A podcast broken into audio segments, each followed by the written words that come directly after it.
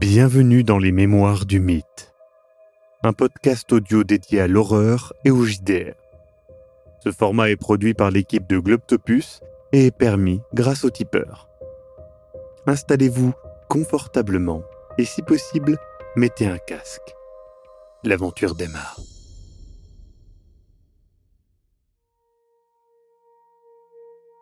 Donc euh, tu, tu les vois partir et le professeur fait oui c'est c'est un, c'est un très beau bois et en fait euh, euh, pour être honnête avec vous à la base il était euh, dans un autre bureau et je, je l'ai un petit peu comment vous, vous l'avez, vous l'avez, vous, l'avez, vous l'avez traité. Oui je l'ai Là, traité pour je, je soit touche, tu Je- sais. Ouais, Ouais. ouais, ouais, ouais, Vous avez mis, vous avez mis de l'huile?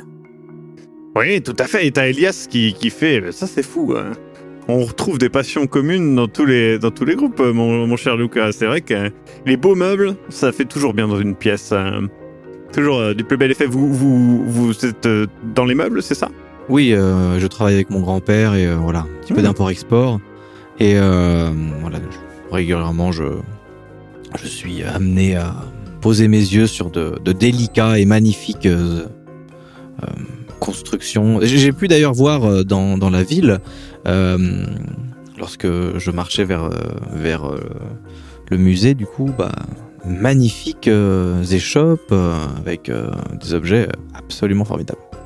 Mais la ville de Lima, et j'ai envie de dire tout le pays du Pérou, est rempli de trésors. Et c'est pour ça que je pense qu'il faudrait les protéger plus. Beaucoup de ces échoppes vendent des choses qui euh, ne devraient pas arriver dans n'importe quelle euh, maison, dans n'importe quelle poche. Euh, il faut pas dilapider les richesses d'un pays euh, pour, voilà, quelques sous. Vous voyez Je pense que les meubles que vous voyez dans votre... de votre métier ont une grande valeur historique aussi, évidemment. Mais vous comprenez, et je pense que vous comprenez parfaitement le fait que vous parlez de votre, de votre grand-père. Euh, le grand-père, euh, justement, il a, il a peut-être euh, justement vu des meubles qui ont une histoire Ah, et bah ça, qui ont ça, une valeur sûr. pour vous. Euh, Et du coup, ces meubles-là, vous ne les vendriez pas à n'importe qui. C'est? Non. Voilà, nous sommes d'accord. Et il te fait une tape sur l'épaule, etc.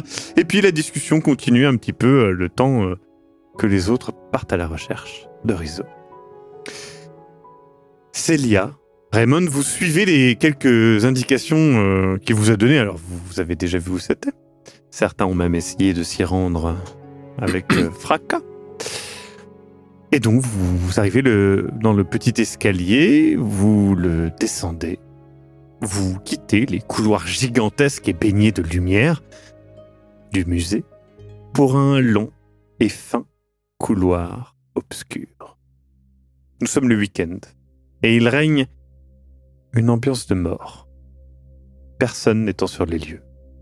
Pas un bruit. Au bout de ce petit couloir, la porte de la réserve est entr'ouverte. Je toque. Le toquement résonne. Vous entendez un bruit, un bruissement qui peut-être le raisonnement tout simplement hein, du toc-toc, c'est possible. Et la porte s'entr'ouvre avec le toc-toc. Pour repenser à ce qu'a dit le professeur, peut-être est-elle perdue dans ses recherches euh, et la tête ailleurs. Je, je dis du coup euh, doucement, euh, pas à voix très très haute. Je dis Tri... Trinidad? Ta voix ne porte pas très loin. Et pour cause, c'est immense. Vous avez l'impression de rentrer dans une grotte, plus de 20 mètres de long pour 15 de large, un plafond immense. L'endroit est rempli de rangées gigantesques d'étagères, allant jusqu'au plafond et nécessitant des échelles à roulettes pour accéder au sommet. Les étagères sont remplies de boîtes en bois, de caisses, de sacs contenant des artefacts historiques variés. La lumière est fournie par de petites ampoules trop espacées et trop peu puissantes pour fournir plus qu'une vision floue et obscure du lieu. Les artefacts, les objets, les caisses, tout prend une ambiance presque effrayante face aux ombres et au silence qui habitent ce lieu. Trinidad? Vous avancez parmi les rayons Les étagères et les caisses sont tous bien indexés avec des étiquettes blanches très visibles, malgré l'obscurité. J'en, j'en, je, j'en tire une au hasard, rapidement. Regarde vite fait. Tu prends une des boîtes et dedans tu vois euh, un petit, un petit collier euh, dans ce qui semble être euh, de l'or, euh, vraisemblablement. Et voilà, il y a marqué quelque chose en espagnol, certainement un lieu et une date. Je, je, le- je, fais un, je fais un sourire et je le repose. Trinidad Vous continuez, encore une fois, à parcourir ces rayons.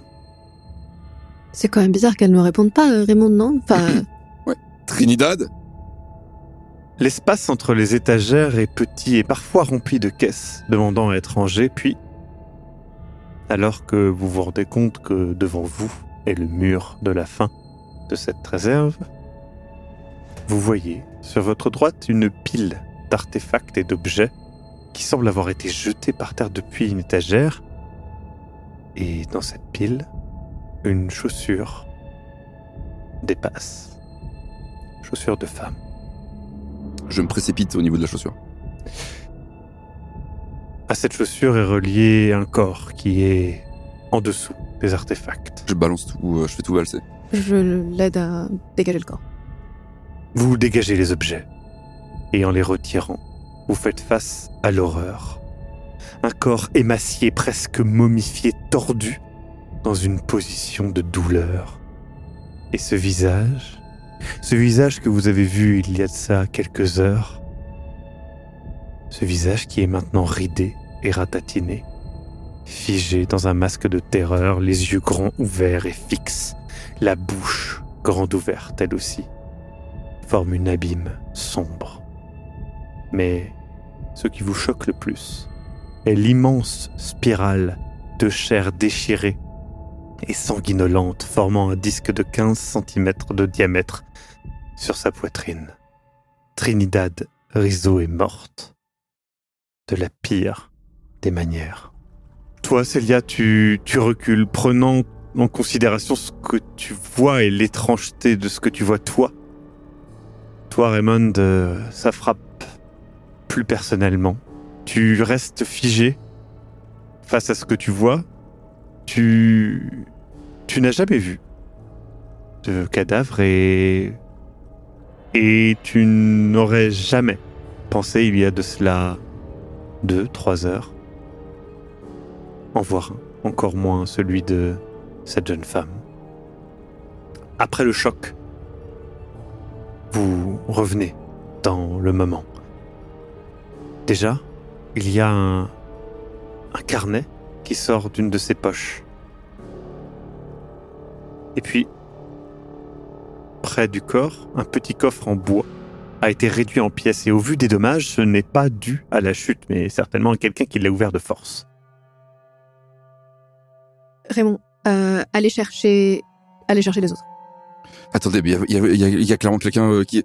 Euh, euh, euh, attendez, mais si jamais il y a encore cette personne... Je sors Euh, mon je- arme et je dis allez chercher des renforts maintenant. euh, oh, vous, euh, vous avez une arme Euh, euh, Ok, je, euh, vous pouvez vous défendre du coup. je- bah, oui, oui, je suppose que vous pouvez vous défendre. Je, je cours. Je cours vers le... pour aller chercher le, des secours. Très bien.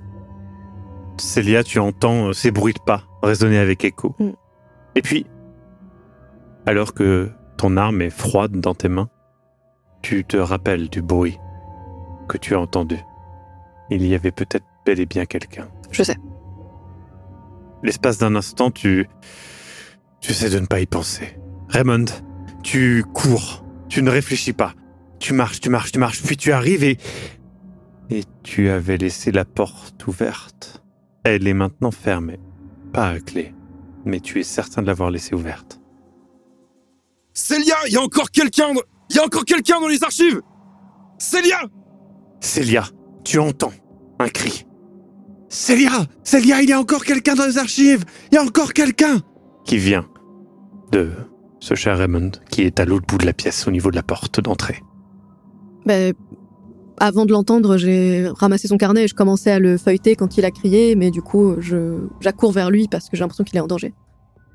En partant, tu peux voir effectivement qu'il y a, euh, l'espace d'un instant, un petit morceau euh, dorée qui capte ton regard dans la caisse euh, qu'il y avait ouverte et puis tu pars en courant vers Raymond. Célia arrive vers toi, Raymond, et vous vous retrouvez. euh, elle a l'air un peu paniquée, toi aussi. Qu'est-ce qui s'est passé, Raymond? Quelqu'un vous a attaqué? Non, la porte est fa- la porte. C'est c'est toi qui as fermé la porte? Non. Euh, on est d'accord, on l'a laissée ouverte? Oui. Ok, il y a encore quelqu'un avec nous. Je rouvre la porte. La porte s'ouvre. Au moins, on n'est pas enfermé. Je pense que on y va et on va chercher des renforts, ok? De toute façon, on peut plus rien prendre. Euh, euh, vous, attendez, je vous, l'attrape par le bras et je le vous force avez à... pris son carnet qu'il y avait dans sa poche au cas où si... je- Enfin, Oui, je, je l'attrape par le bras et je le force à partir avec moi. euh. Mhm. Ok. Très bien. Vous partez euh, en courant et vous remontez le couloir et vous avez l'impression d'entendre un cri venant euh, d'en haut. notre haut route D'en haut, oui. Un cri d'homme? Difficile à dire, ça, ça résonne. De- D'en haut, de, ou de où ou d'en haut? Bah, du rez-de-chaussée Donc de là où on vient tout à l'heure en fait. euh, Ouais. je, je double, Là où vous allez, quoi. Ouais, Tout de suite. je Oui, oui. double de, de le pas. et-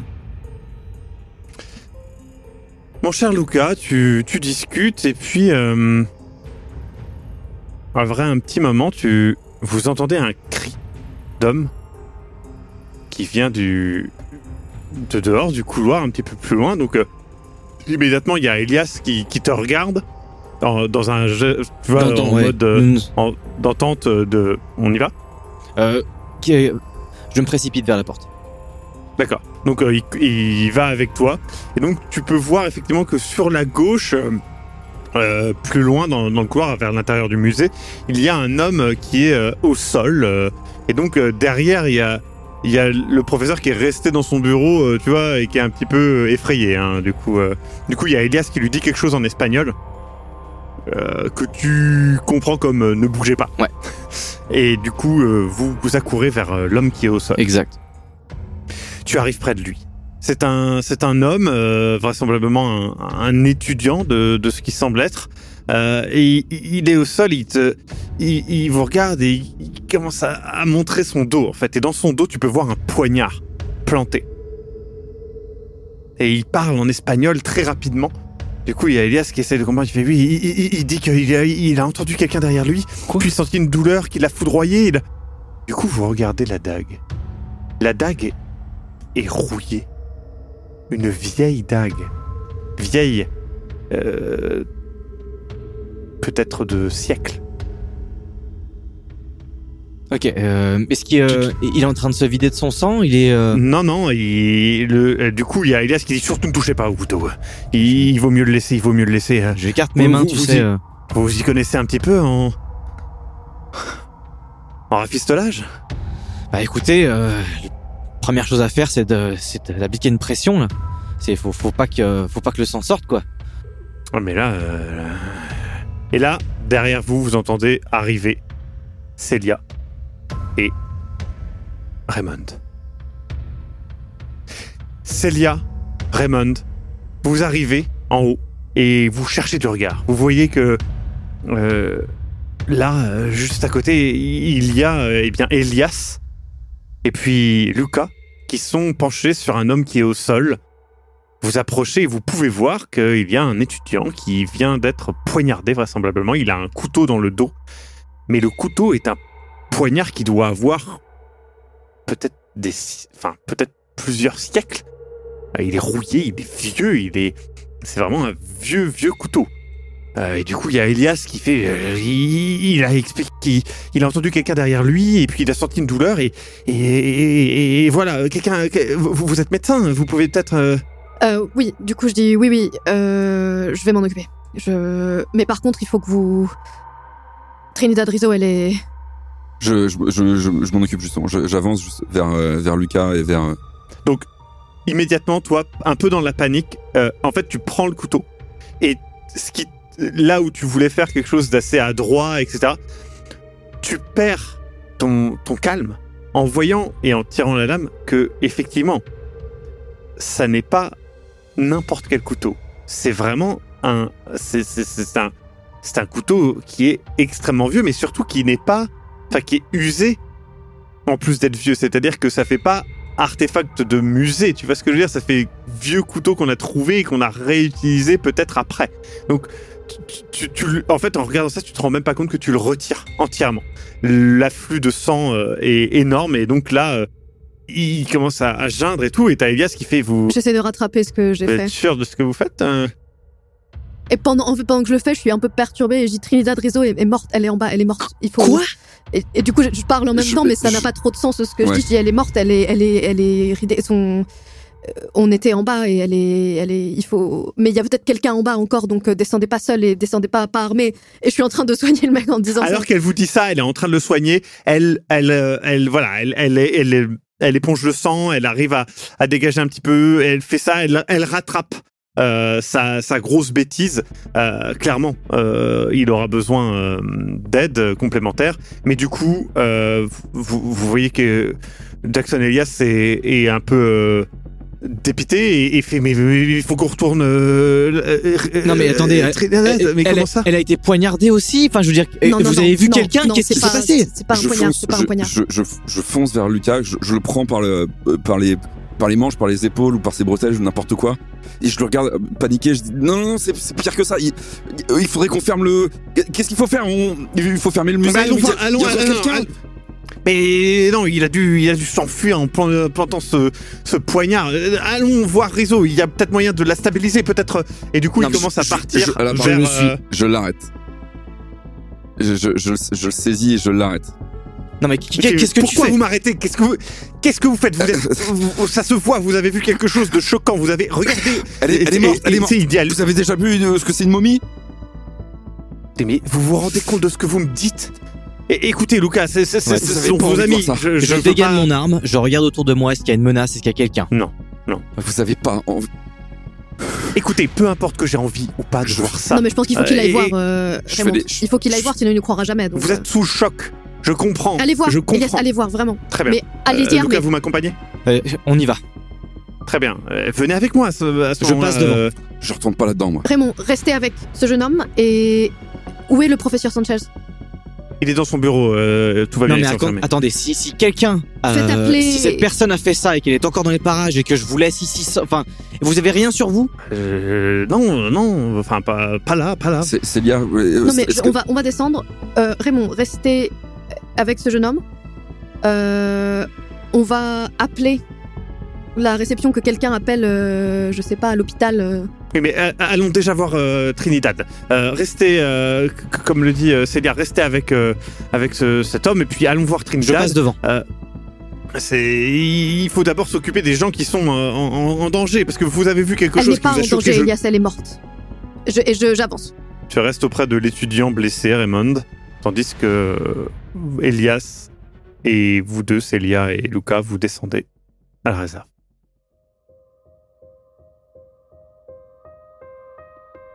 Vous venez d'écouter Les Mémoires du Mythe. Écoutez nos épisodes sur www.globipodcast.fr.